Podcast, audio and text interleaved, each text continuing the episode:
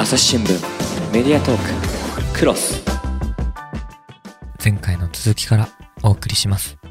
あのヤンデル先生とあの一緒にイベントもやったってお話ししましたけどあのヤンデル先生は SNS 医療の形っていう、あの SNS 上のあの医療情報でね、まあ、あんまり根拠のないものとか誰かを傷つける医療情報とかそういうのはなくしていってこう医療のコミュニケーションエラーをなくしていこうという活動もされてるんですけどその YouTube とかねありますけどオンラインイベントとかそのあたりとか本当に最前列で病んでる先生もわーって盛り上がってる感じが確かに伝わってきます。あの時は、とにかく喜んでいる僕が視覚的に見えればいいんで、うんうん。あの、なるべく自分では喋らないようにはしてるんですよ。うんうんうん。あの最前列で感想を言う役すら他の人にお願いしてるんですけど、はい。あの、SNS 医療の形の YouTube の時はですね、うん。ただ、まあ先輩の言ってることを受け止める最前列の役目っていうのは僕なので、そこはやっぱりちょっと YouTube よりもはるかに僕は喋ってますよね。うんあの楽しそうに笑ってる声いいなって思います、ヤンデル先生の笑い声めちゃめちゃいいな。そう。うん。あら、そうですか。それはありがとうございます。なんかあのああいう風に笑いあのクククって笑うところが私はすお好きなんですけど笑えないよねあんな風に。笑えない。笑ってないわけじゃないんですけど。そうそう。なんかすごいこうわなんなんていうんですかね心の底から出てるような感じがそしてだ誰かの喋ってることも邪魔しない笑い声というか、そうあのニヤニヤ計算では、計算ではないんですけど、計算では声出してう、んうん。声出して、わーって笑って相手の声を遮るのが嫌だっていう感覚は多分あったんですよ。だから、あの、テレビとか YouTube でお笑い見てると声出して笑ってるんですけど、はい。あの先輩と喋ってる時の笑い方が違うんだっていうのは自分でも聞いてて思いました。ああ普段はじゃあ結構声に出してというかなんか思いっきり大声で笑うみたいな感じですか？ははははって笑ってる。多分そうなんじゃないかな。あうーーんあとは先輩がこれ最後の方の質問であの言ってましたけどあの音声に対するこだわりというか音質のこだわりあるじゃないですか、うんうん。この人ですね僕がちょっとでもマイクに息が入るとバフってよってすぐ言うんですよ。あ。でもそそれが怖くてトラウマになっているので、はい。あの笑う時に息があまり出ない笑い方にしないとという 息が出ない抑笑い方。圧が抑圧がかかってるんですよ。なるほど。そういうことだったのか。この人僕のことすごい抑圧してて他にもはないんかフィラーっていう言葉があるじゃないですか、あのあーとか前とかえーとかいう、はいはい。フィフィラーと呼ばれるもの僕知らなかったんですけど私も今ある時に僕の。前で あの僕の前でボソッとですねやっぱりフィラーがない人の喋りって面白いよねみたいなことをいきなり ぶち込んできてこ怖っと思って自分のそういうのがないようにすごい修行をしてる。思い出そうとされて今言ったシーンを今楊先生が思い出そうとしています。言ったしめちゃくちゃ修行うん、ごめんね。遮って。大丈夫。大丈夫。あのい言った記憶はある。あ。けど、抑圧はしてないな。抑圧はしてないという。かあの僕自身がすごくフィラーが多いと自覚してるからはい。ない人すごいよねっていうのを今ね自かなり制的な意味が。今そうですね。今かなりねじ曲げてヤンデルスが言ってますけどね、はい、あのバフってるのを注意するのはそうなんですけどはい。まずですねその笑い方の話もありましたけどヤンデル先生素人のくせにめちゃめちゃ発声がいいと思うんですよね、はい。はい。うん何かの教材かなんかの録音の時に全部一発で OK だったっていうへのを聞いたし多分その音音声というか音響やってる人からしてもちゃんとしてるんだと思うんでなんか息が強いのかめっちゃバフるんですよマジで いや、多分ね、二人ともね、オタクの早口しててもすごく滑舌がいいんですよ。うんだから何かやってたんですか？っていうぐらい。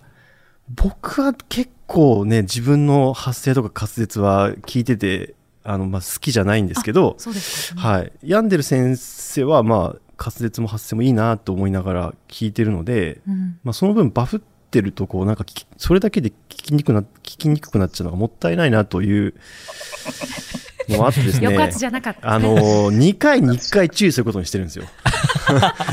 2回に1回。倍全部倍ある全部注意してるわけじゃない。まさかの倍あった。今日ここでわかるっていうね。いやー、そうだったんだ。ではい。じゃあ次行きますか？ちょっと1個戻る感じですかね、うんうん。3問目、ポッドキャスト初めて聞いたのはいつでどの番組ですかという質問うん。ね。はいかなり歴が長いですか？楊先生は。そうですね。でも僕そんなに実はポッドキャストをたくさん聞いてるわけではなくて、はい。なんかその媒体に限らず面白いものがあったら、なんか摂取するみたいな、うん。まあ誰でもそうかもしれないんですけど、爆笑問題カーボーイはまあ、あの、そうですね、深夜ラジオのポッドキャストっていうことなんですけど、うん。まあ好きでそれが聞いて、そこで多分ポッドキャスト知ったんだと思うんですよね。ちょっと、ポッドキャストが多分1回目盛り上がった時からは過ぎてるとは思うんですけど、はい。でも結構初期の方ですか、そうですね、2000年、2005年ぐらいに聞いてた記憶がなんとなくあるので、そっからまあ東京ポッド許可局もさっうんきヤンデル先生から出ましたけど、もう聞いてたとかそういう経緯ですかね。うーん。ヤンデル先生は結構ラジオとかポッドキャストは聞かれるんですか？僕自身はラジオは普通に AM とか FM を聞いてはいるんですけど、いわゆるハガキ職人の方々とか、あの、ずっとオールナイトニッポンを聞いてましたみたいな人ほどは聞いてなかったんです。どちらかというと車に乗ってる時間があるのであ、まあその車の中で聞くっていう感じですかね。そうですただうんポッドキャストについては引用でポッドキャストが始まるまで概念をよく理解してなくて、うんうんうんというか今ほどポッドキャストにクローズアップされてる時代って多分ないと思っているないとので、思います。うんそうなんです。なので僕は昔はポッドキャストってのはネットラジオと何が違うのかわからなかったですし、うんうんうんうんえっと、ポッドキャストとして認識していたのは東京ポッド許可局しかないんですよ。うんうん。なぜかと言ったら名前にポッドがついてるからなんです。他はネット、本当にインターネットラジオっていううん認識なんだった。か例えばラジコであの後からラジオを聞くとかそういうイメージ、私もそうでしたね。うん。なので、うん。うん。あ、どうしましょう？先輩から。ポッドキャストとネットラジオの違いって、未だによく分かってないですね、確かに。ね。あの、まあ、ラジコは、その、ラジオをネット経由で聞けるじゃないですか。はい。そうじゃなくて、こう、ウェブサイトとかに音声ファイルが載ってて、それを聞くみたいな、はい。あウェブラジオとあ、はい。ポッドキャストの違いをちょっと、うんうん、あんまよく分かってないですね、僕も。どう違うんだろうどうなんでしょう。とか言って、真田さんに解を求めに行くみたいな感じになっちゃいまこしたけど。れについては、あの、僕も理解をちゃんとしてなかったんですけど、うん。あの、ポッドキャストは iPod で聞くもんだと思ってたんです。あ、でもポットですもんね。もともとはうん。はい、そうですね。うんうんうん。はい。なので、持ち運びできるデータのダウンロードができるっていうのがオリジナルで、でも僕はそこをポッドっていう意味をもう iPod に限定してしまってたので、うんうんあの、先輩が最初にこの引用をポッドキャストでやりたいって言った時に、多分僕ちっちゃい声で言ってると思うんですけど、はい僕アンドロイドなんですけど聞けるんですかって言ってるんですよ。多分。ちっちゃい声で。多分。会話になってないような。そしたら、なんかそれに関する答えとして、いや、最近アンカーっていうのが始まってさ、っていろんなポッドキャストのサイトに載せ、いっぺんに載せれるんだよって言った時に、何それと思って、うんで、そこでは、ああ、それは便利ですねって言って、その、あの会話が終わった後でめちゃくちゃ検索したんですよ。うんえ、ポッドキャストってアップルポッドキャストだけじゃないのみたいな。うんうんうんいや、俺も多分その話をしてる1週間ぐらい前に、同じリアクション多分してると思う。自分で調べてて。アンドロイドだけで聞けるんだっていう、そうです。僕はあの、あ iPhone をずっと使ってたので、あんまその意識せずにポッドキャストを聞いてたので、うん。今は別にその、なんていうんですか、持ってるデバイスとか関係なくいろんなところで聞けるんだなっていうのをその時初めて知りました。うんうんこれね、きっと知ってない方もまだいらっしゃると思うよね。ううん。じゃあそれにはい。なので、うん。あごめんなさい。大丈夫ですなので、ポッドキャストを始めるときには、僕は先輩に2回くらい、これは YouTube で音声をやるんじゃなくて、ポッドキャストがいいんですかっていうのを確認したんですよ。う。うんんえ、その時なんて答えてた俺？そしたら、はい。あの、それは僕ちゃんと覚えてるんですけど、はい。あのですね、えっ、と、自分で撮って聞いてから出したいって言ってました。ああ、YouTube でもできるな、それ。うんうんはい。でも、なんか、えっ、と、アンカーっていうのがあって便利だしさ、って俺、なんかうまくできるかどうかわかんないから、ポッドキャストのこのやり方だと1から10までやれるから、これがいいかなと思ったんだよねって言って、うんで、あ、YouTube じゃないんだって思ったくらい、ポッドキャストの存在感がその時はなかったんですよ、僕の中で。うんうんうん。でも多分普通の人の感覚そっち寄りですよね。2018年って。うん。そうですね。その、えっ、と、動画、YouTube だと、YouTube で音声だけっていうのは、まあ、あるのはあるじゃないですか。はい。でもやっぱり動画ですよね。うん何かしらこう動いてないと、うん。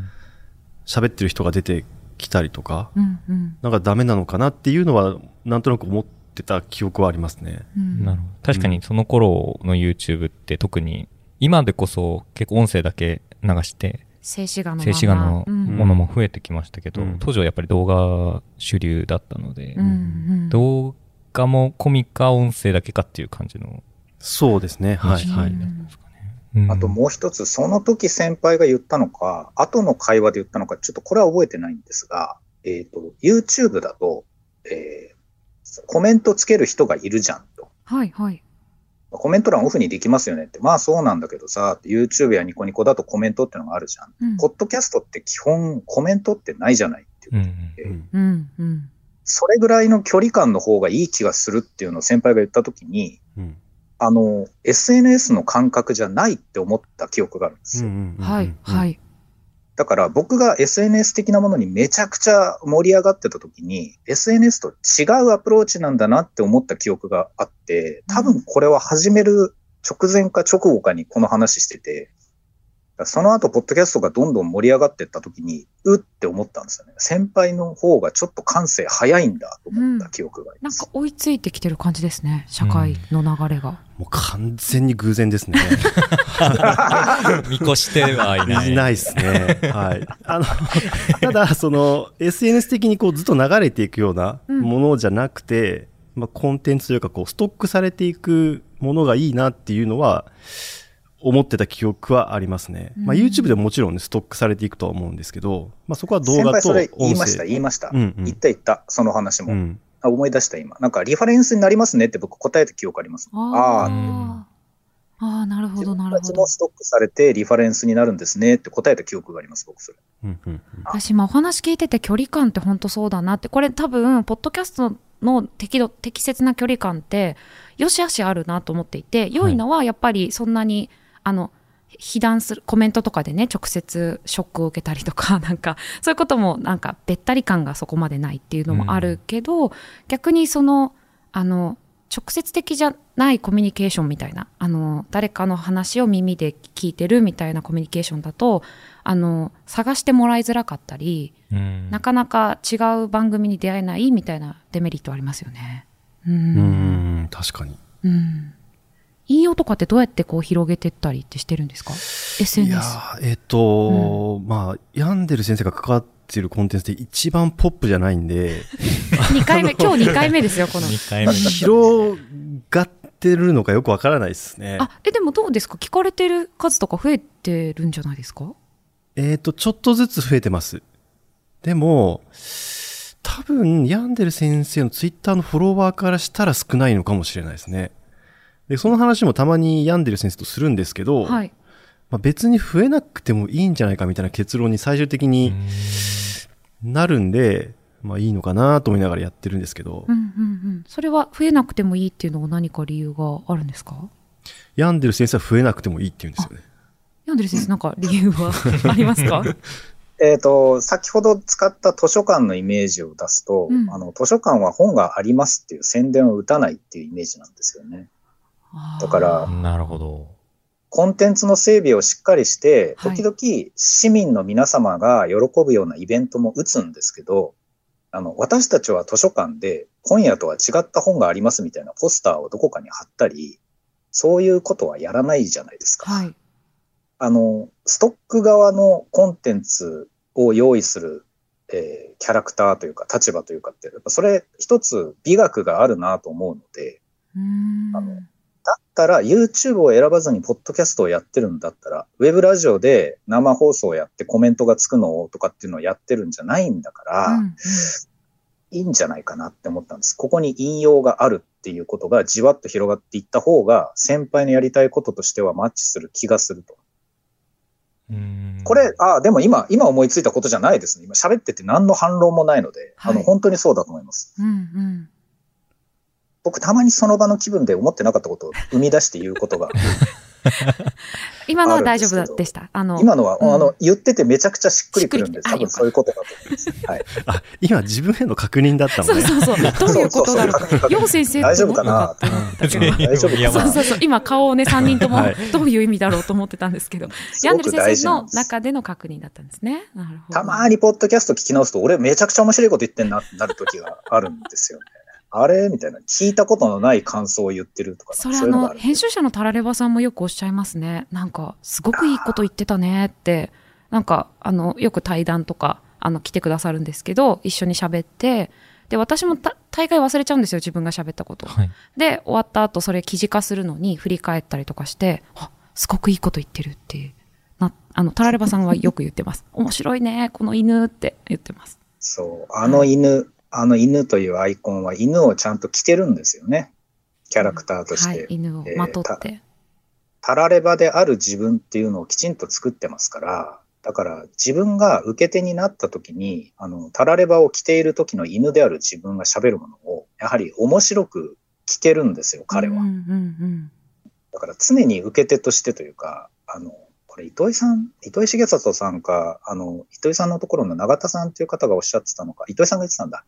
あの、見るのが上手い人、見るのが、えっ、と、巧みな人って、あの、未号者っていう言い方を使っていたことがあって、未号車、どんな字ですか？み、見るに、はいあれはなんだ、功労功労者の功、はいあ。の、うまいっていう意味の未号者、後者。巧みって巧言うじゃなか。なるほど。巧みだ、巧みだ、巧み巧みですね。うんうん。あの、未号者って言葉を使ってたことがあって、はあ、うまいなって、永田さんは未号者だねっていうふうに、あの、自分が、あーまとまってないな。糸井さんが作ったマザーというゲームを楽しそうにプレイして、そのプレイ日記を書いている永田さんという人のことを、うんうん。永田さんは本当に未号者だねっていうふうに褒めてるところを見たことがある。はい。で僕はそれすごく覚えていて、あの、誰かが作ったものを100%楽しむということが、あの、こんなに面白いんだって思った僕の中での原点なんですけど、うん。タラレバさんって、あの、他の人の作ったものに対しても非常に未号者ですし、うん。未号者の感覚を自分がキャラクターをまとってる時にもちゃんと振り分けることができてる。うんうんうん。でもそういうタイプの人って、自分の言ってることを後できちんと面白がれるってことはあ、どんどん喋るの面白くなりますよね。そうですね。メディアトーク。クロス SDGs シンプルに話そう。パーソナリティの木田光です。メディアトークをお聞きの皆さん。朝日新聞ポッドキャストには他にも番組があるって知ってますか？最近よく聞く SDGs という言葉。優等生的綺麗事不散臭いそんなイメージを持っているあなたも大歓迎。まずはシンプルに話してみませんか？複雑な世界がちょっと生きやすくなるかもしれません。アプリから SDGs シンプルに話そうで検索してください。でも今話聞いてて思ったんですけど、つまりお二人、引用のお二人も未号者なのでは？と思って聞いてました。多分そこで先輩にもこの後聞きたいですが、僕がパッと思ったのは、はい2号車なんじゃなくて、多分オタク的に早口になっていくんですよ。未号者ではない。どうですか、楊先生。えーっと、未号車っていうのは多分独自の切り口があるとかそういうことを含んでると思うんですけど、はい。まあ、好きっていうね、あの、気持ちで押し切ってるのは、はい未号車ではないとは思いますけど。違う、違うのか。いや、わかんないですね。そこになんかその、聞いてる方が切り口とか独自の意見を感じて、もしくださってるんだったら、うんうんまあ、未号車だと思うんですけど、うんそれはもう自分ではわかんないですね。ああ、そはい。うか、そうですね。確かになんか、自ら私たち未号車ですって、うんなかなか、そうだね。それちょっと変だね。確かに、確かに。うん。うわ、私はすごい未号者感をうん、そうですね。ね感じて聞いてますけどリスナーとしては。うん。とます、未号車になりたいと思うのは目標としてありだと思うんですけど、はい。えっ、と、そこまでなれないとしても、このコンテンツを楽しんでますっていう気持ちを、えー番組の中でですね、入れていかないとダメだとは思っていて、うん。何かを発信しよう、発信しようになると、とにかく、あの、伝え手の気持ちになってしまうと、受け手の気持ちを失っていきますので、うんもう常に何かを受ける、そっちの方をちゃんと訓練していきたいっていう気持ちはあります。うーん。すごい。あの、その受け手の話で言うと、えっ、と、本当に病んでる説とよく言ってるのは、その、リスナーから送られてくるメールが本当にありがたいはい。うんです。うんで、うんえっ、と、自分たち何を話すかを決めなくてもいいっていうのがまず一個あるんですよね。うんうんそのリスナーの視点で話を始められるっていうのが、すごく、そのなんていうんですかね、視線がいっぱい増えるというか、スタート視点がいっぱい増える感じがしていいのと、あとですね、えっと、これよく言ってるんですけど、リスナーが僕たちよりも詳しいことがまあまああるんですよ。ああの、ー科学に関して。はい。僕とか病んでる先生が専門じゃないことを話したときに、なんかそれを、これはこういうことですみたいなことをツイートとかしてくれたり、はい。メールで送ってきてくれたりすることもあって、うんうんうん。でよくあるのが、最初なんか、その私は全然その科学のことよく分かってないけど、なんか楽しく聞いてますみたいなこと言ってて、最後になんか自分の専門が、その人の専門が分かるみたいな、その人が化学系の大学院に行ってたとか、その、えっ、と、理論物理学をやってたとか、その、あの、僕らは下から入ってきてひっくり返されるって言い方をよくしてるんですけど、まあそういうリスナーの方も含めて、いろいろこう、自分たちにない視点がはい。を送ってくださるのが、その番組の継続にとってはもうふ不可欠だと思います。うーん。そっか、その専門の方から来るんですね。そうですね、結構、はい。どドキドキしませんか？私だったらなかなか、こう、あ、間違ったこと言ってないかなとか、ドキドキしちゃう感じがしますけど。そうですね、んいや、最初そういう気持ちはちょっとあったんですけど、うんうーんと、全部正確に喋るのはそもそも無理だし、はい。これは個人媒体だし、えーっと、まあ、サイエンスコミュニケーションの中でも、そのなんか社会的責任を負ってやるタイプのものではないので、はい。まあいいんじゃないかなっていうふうに途中で思って、その、えーっと、間違ってたら直してもらう。あ、うん、うん。はい。うんまあ集。合知的というか、はい。で、わからないことは教えてもらうっていう姿勢にしてます。うん、うん、はいうん、うん。それいいですね。うん。じゃあ、この、ポッドキャストのお話の流れで、えっ、と、ライバルとお気に入りの番組っていうね、丸4。はい。いきましょうか。さっきあの、お気に入りのね、はい番組ははい熱量と文字数。はい。そうですね。はい。ライバルもないってことでしたかね？そうですね。なんかその、多分ちゃんとした目標がないからだと思うんですけど、その、こういう方向に、こう、高めていきたいと思うと、そこに同じ方向とか、まあ、競合するところとかがあって、そういうところライバルって思うのかなと思うんですけど、はい。割と初期衝動のままにやってるので、まあ、自分たちのこう番組のこのストックが積み上がっていけばいいかなっていうのと、うん、うん。面白い番組をやってると、もう単純にすごいなって思うんですよね。うん、うん。はいうんうんだからライバルっていうのはないかなと思うんですけどね。ううんん。だなんかその、同じその、まあ、人文科学系ですけど、そういうアカデミックなことをやっているところとしては、その、古典ラジオとゆる言語ラジオがもうすすごい人気なので、うんあの、すごいなと思ってます。なんかでも例えばあれぐらいこうキャッチーに振るみたいなこともややるやろうかなって思ったりはしなかったですか？えーっと、ちょっと思うんですけど、はい。多分サイエントークとか。はどんどんそっちの方向に行ってるし、それでうまくいってる感じがするんですよね、サイエントークってば番組。あの、こはい。はい来ましたよね？ははいい。クロス来てくださいました。はい。で、えっ、と、だあれと同じようなことというか、うーんと、なんか、キャッチーなテーマを決めて、それに対して調べて話すっていう方式を取ろうかなと思ったことは一瞬あるんですけど、自分が本当に好きで、かつキャッチーなテーマっていうのが、全然見つからないんですよね。で、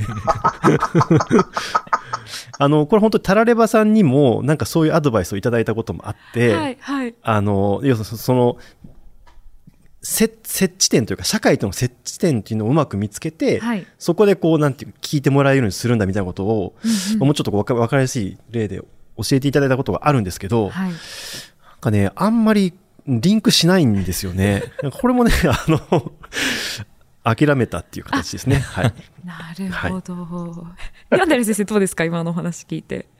あの、おっしゃる通りです。えっ、と、サイエントークとかもそうですし、仮に今後生命科学系とか、あるいはドクターとかが、まあ、二人でポッドキャストをやりますっていうのも出たとして、えっ、と、それをライバルだっていう目では見ないですね。うんと、その理由をいくつかあるし、ほとんど先輩と一緒なんですけど、はい。例えばですね、ちょっとでも専門が違うと、もう僕らはお互い専門外になってくるんで、うんうん。仮に病理と元生命科学研究者が他にもう一組出てきてもライバルにならないと思うんですよ。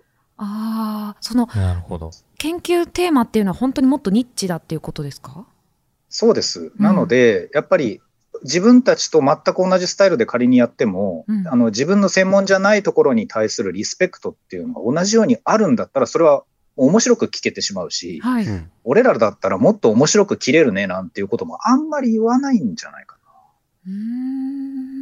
多分。うんうんなので、その意味で、えーっと、例えばゆる言語学ラジオとか、サイエントークみたいな、あの、ジャンルがどうあれ、ああいう形式でっていうふうに挙げていただいてるやつは光栄だし面白いとは思うけど、ライバルだなって全然、ただ面白いですという感じですかね。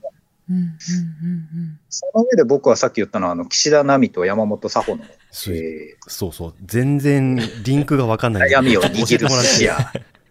なんかこれがですね、あの、作家の岸田奈美さんっていう人がいるんですよ、はい、最近ね、始められたんですよね。この。そうなんですよ。うんうんでそれが、どう、なんかあの、えっ、と、岸田奈美の、えーちょっと、背景がどうとかっていう話を今僕はここではしませんが、なんかですね、各方面から手こ入れをされてるんですよ。あ、岸田奈美がついにポッドキャストを始めたって応援しようみたいな、ふ、ふ、雰囲気が、はい。ムードが満ち満ちてるわけですよ。うんうん で。すごい楽しそうに喋ってるんですよ、奴らは。うんはい。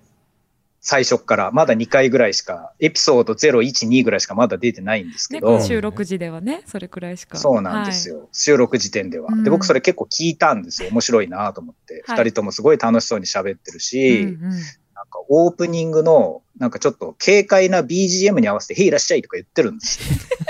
いいじゃないですムか。カつくなと思って。意地悪だよね、ヤンデル先生相変わらずねム。カつくわと思って。何こんな面白いの最初からやってんの腹立つわと思って、ちょっとこれはライバル認定して、全面戦争だなと思って。あんなポップそれはねな番組に喧嘩売るの？そう、僕はちょっと売っていこうかなと思ってるん陽ですよ先生が戸惑ってますよ。だってさ、あのポッドキャストのライバルはさ、どう考えてもあの、オーバーザサンとかさ、なんかあのあたりになるん、叶姉妹のファビュラスワールドとか。はいとかはいはい。いや、実際その、例えばあの、僕気に入って聞いてるやつで、あの、アンガールズのジャンピンっていう、なんかうん日本、えっと、オールナイト日本ポッドキャストがあって、僕あれ好きで結構聞いてるんですけど、はい。なんか、ああいうのを聞いて面白いことやってんなとかは全然思わないんですけど、なんでか岸田奈美の番組を聞くと、この野郎と思ってですね。なぜ？ちょっとねキ。ャラクターのかな。岸田奈美さんに対する支援なのね。支援です。うん支援。あれでしょ、私の、そうそうあの、恨み？恨み、恨みつらみの方ですよ。うんうんそう、支援です、うん支援。うんこれね、岸田さんね、ぜひ聞いて、なんでヒューアンデル先生っていうところまでがセットで、はい、楽しい。いやなんか岸それは田さんとヤンデル先生の関係値っていうのはどんな感じなんですか？仲良しですよね、でも岸田さんとあ、でもなんか僕、これであんまり盛り上げて岸田奈美が、あ、話題になったって喜ぶのムカつくんで、これぐらいにしときます。確かにね、ポッドキャストをネタにされる、うん握られる可能性あるんで。歪んだ愛情ということで、はい。支援、支援。はい。仲良しだと私は思ってますけど。すごいテンプレのツンデレをね、発動してますよね、本当ですね。本当そうだと思いました、今。うん本当は好きっていう。はい、そういうことです。はい。三者三様に。じゃあ次のね、丸5の質問が、朝日新聞ポッドキャストどう思いますかってところなんですけど、いや、先行の質問、お二人、お忙しいからそんな聞くことないんじゃないですか？あの、毎回聞いてるわけではないんですけど、はいはいその、面白そうな回というか、なんかその、引っかかる回があったら聞いてる感じなんですけど、はい。あのー、麻雀 AI のああ、はいはい。真田さんがはい。MC やってらっしゃった回がうちのプロ雀士。士呼んではい聞いた。はいはい。僕もその引用で麻雀 AI の話をしたことがありましたねありました。はいうんめちゃくちゃ共感しながら、そう、そうだよなって言いながら、あの、2回聞いてたんですけど、すごい。もうなんか、あの、なんていうんですかね、えっ、と、その、麻雀の理解されてなさとか、うんうんそれを真田さんがこう、まあ、一応こう、中立的な立場に対して立って、こう伝えるみたいなことをされてたじゃないですか。はいだから、まあ、僕らの番組はああいう技術すらないので、もうひたすら僕が喋るみたいな形になるんですけど、ヤンデル先生にこう、なんか、面白いんだみたいな話をひたすらするっていう形になるんですけど、うんうんまあでもなんか、本当に、えっと、あれでその麻雀 AI とか、麻雀のその何が面白いのかとか、麻雀ルールの説明とか、はい。結構、うんと詳しくされてたし、うんうんえっと、もうちょっと言うと、喋りづらそうだなと思ってたんですよね。麻雀のルールを説明しつつ面白さを解説するっていう。あで、僕らが科学の話をしてる時の、僕の感覚にすごい近かったんですよ。あー、なるほど。その全然麻雀知らない人に対して、ーうんうん麻雀が何かを説明しなきゃダメなのと同時に、それがどう面白いくて、どう社会と関係してるのかってことも、こう同時に喋っていかないと興味を引きつけられないっていう難しさみたいなのがあると思うんですけどうんうんうん、科学の場合は、麻雀と同じか、もうちょっとハードルが高い場合もあって、うん。そこに毎回挫折してるっていうことを、あの、思ってるんです。自分では挫折してるんですよね。で、いやでも結はい。構あれを丁寧に説明しようとすることで、多分そのおっしゃった通り、はい。はい。こう、ゲストで呼んでた藤田さんってはい。いうプロ雀士の方も、こう、自分の熱量でもっと VV アクセル踏んでいきたいんだけど、うん。ちょっとブレーキをこう、軽く踏みながらはい。行かなきゃいけないんで、抑制されてるってことね。抑制されちゃって真田さんに抑制されはいて。うん。だから本来の熱量出しきれなかったかもしれなくて、僕としてはなんかちょっと申し訳ないなって、あ、あそこで、まあ分かりやすさを求めるならブレーキかけた方がいいんですけど、うん。でも多分熱量を伝えるならもう自由にもう飛ばしてくださいってやった方がいいので。いやでも十分、あの、うん麻雀の会は藤田さんのね、麻雀愛は伝わってきましたよ途。中からちょっと止められなくなったとこは、伝わってきた、伝わってきた。あの、朝ポキで言うと、印刷で、あの、紙の匂いで、であの、どの教科書かわかるみたいな、はい印刷がすごい好きなおじさんが、あの、村瀬さんって方が出てくださった回があるんですけど、はい。その回とかも、あの、引用とちょっと似たあ、感じ。そうですね。うん印刷、そう、インクの匂いはね、はいあの、違うみたいですよね。うんそういう話は聞いたことがあります。はい。はい。なので、その愛を語るところが、すごく引用と似てるかなっていう。んそうですね。でも、あの、うんおっしゃる通り、ちゃんとこう、ブレーキを踏んでるというか、きちんとこう、伝わる形にされているので、僕らの番組だと、あそこをなんかもう、アクセル踏みっぱなしで行っちゃうので、まあ、あの、わかんなかったけど面白かったみたいな感想をいただくなるのかなっていうことをも思いつつ、はい、聞いてましたう。んヤンデル先生はどうですか？朝ポキは。あのですね、はいえっ、と、先輩が今言ってくださったことにちょっとトッピングする程度なんですけど、やっぱりあの、朝日新聞の方々が、その、聞き手になってるパターンっていうのは、あの、日頃から別の手段で伝えることを考えきってる人が、声だとどうやって伝わるかな、ポッドキャストだったらどうやって伝わるかなっていうのを練られてるなっていうのがすごいビンビンに来るんですよ、やっぱり。うん。そうですかう。ん。僕らそうじゃないんですよ。だから、日頃はそれに向かって、コンテンツに向かって自分が吸収するなり、あるいはこう、あの、研究者なり、その医者としてコミットしてるものを、まあ今日はポッドキャストだから外向けに喋るっていう体で自分たちの喋りたいことを喋るか、結果的に伝わるって言って、だから、あの、どこまでも発信者じゃなくて、なんか受信者の延長で熱量が漏れ出してるっていうところでしか僕らは調整をかけてない。うーん。見よう見まねなんですよね、どこまで行っても。そう、見よう見まねです、本当に。だから何が起こるかっていうと、では、あ、もう一つ聞いてみたいことがあったんですよね、みたいな言葉が出るたびに、あ展開したって思 思ってるんだ。う思ってる。思ってる。あ、そうなんだ。ななので、はい。結論は先輩と一緒なんですけどね。あと、全然違う切り口の話がもう一個あって、はい。あの、朝日新聞ポッドキャストで検索して出てくる番組が複数あるっていうのが、なんかすすすげえなえって思う。今何番組あるんだっけ？えーっと編集確な数が局でやってるのはニュースの現場からと、えっ、と、メディアトーク、このクロスが流れてるメディアトークと、SDGs シンプルに話そう。あと、高校野球、音で蘇る甲子園今止まってますけど、音で蘇就活ポッドキャるスト、甲子園と就活ポッドキャスト、えー、歩きき、ある機器。AJW。うん。あと、ちょっと、僕らではないですけど、はいしっぽとか、ぽと高所口実。9番組あります。となると、はい朝日新聞ポッドキャストどう思いますかっていうのは、例えて言うならば、日本放文化放送のあの、番組をどう思いますかっていうのと、僕は同じちょっ質問と幅が広いと。そうですね。だからメディアトークはどう思いますかっていう意味に捉えてちょっと僕話してますけど。あありがたいですはい。はい。そうか、ちょっと広すぎました。やりすぎ、やりすぎ。番組やりすぎ疑惑。いや逆に言うとその、そういう中でこうこの番組はこうっていうのは、それこそ NHK と言われてるけど、僕らは NHK の中でもこういう番組を作ろうみたいなことを、今までテレビではそういう差別化がされてるっていうのを見てたわけですよ。はい。ポッドキャストでもあるだろうなと思って、いろいろ聞きに行くんですけど、一個だけ難点があってですね、はい。あの、タイトルが長くて、朝日新聞ポッドキャスト、例えばニュースの現場から曹洞宗のお坊さんをお招きしましたっていうのを全部読まないと、この番組の色ってなんだっけっていうのが、なんか届かなかったりするんです。はいなので、あの、たどり着くまでにうってなるんですけど、はいなんかそれは僕からすると図書館に行って棚多いなっていうのと一緒なので、はい。なんか、これだけいっぱいあるっていうことに熱量を感じてるので OK だと思います。よかった。よかった。た。よかったな。でも本当に探せないっていうのは言われるので、本当にどうにかしたいですね。一応サイトはあるんですけど、タグとかで。今度あのね、検索とかもできるようになるそうなんですけど、もうちょっとね、出会えるようにしたいですね。そうですね。うん今本は大量にあるけど、全然整理されてないみたいなっていう状態。状態なんで、ちょっと棚に並べなきゃみたいな。本当ですね はい。手に取ってもらえるように。はい。メディアトーククロス話はまだ続きますが、続きは次回お送りします。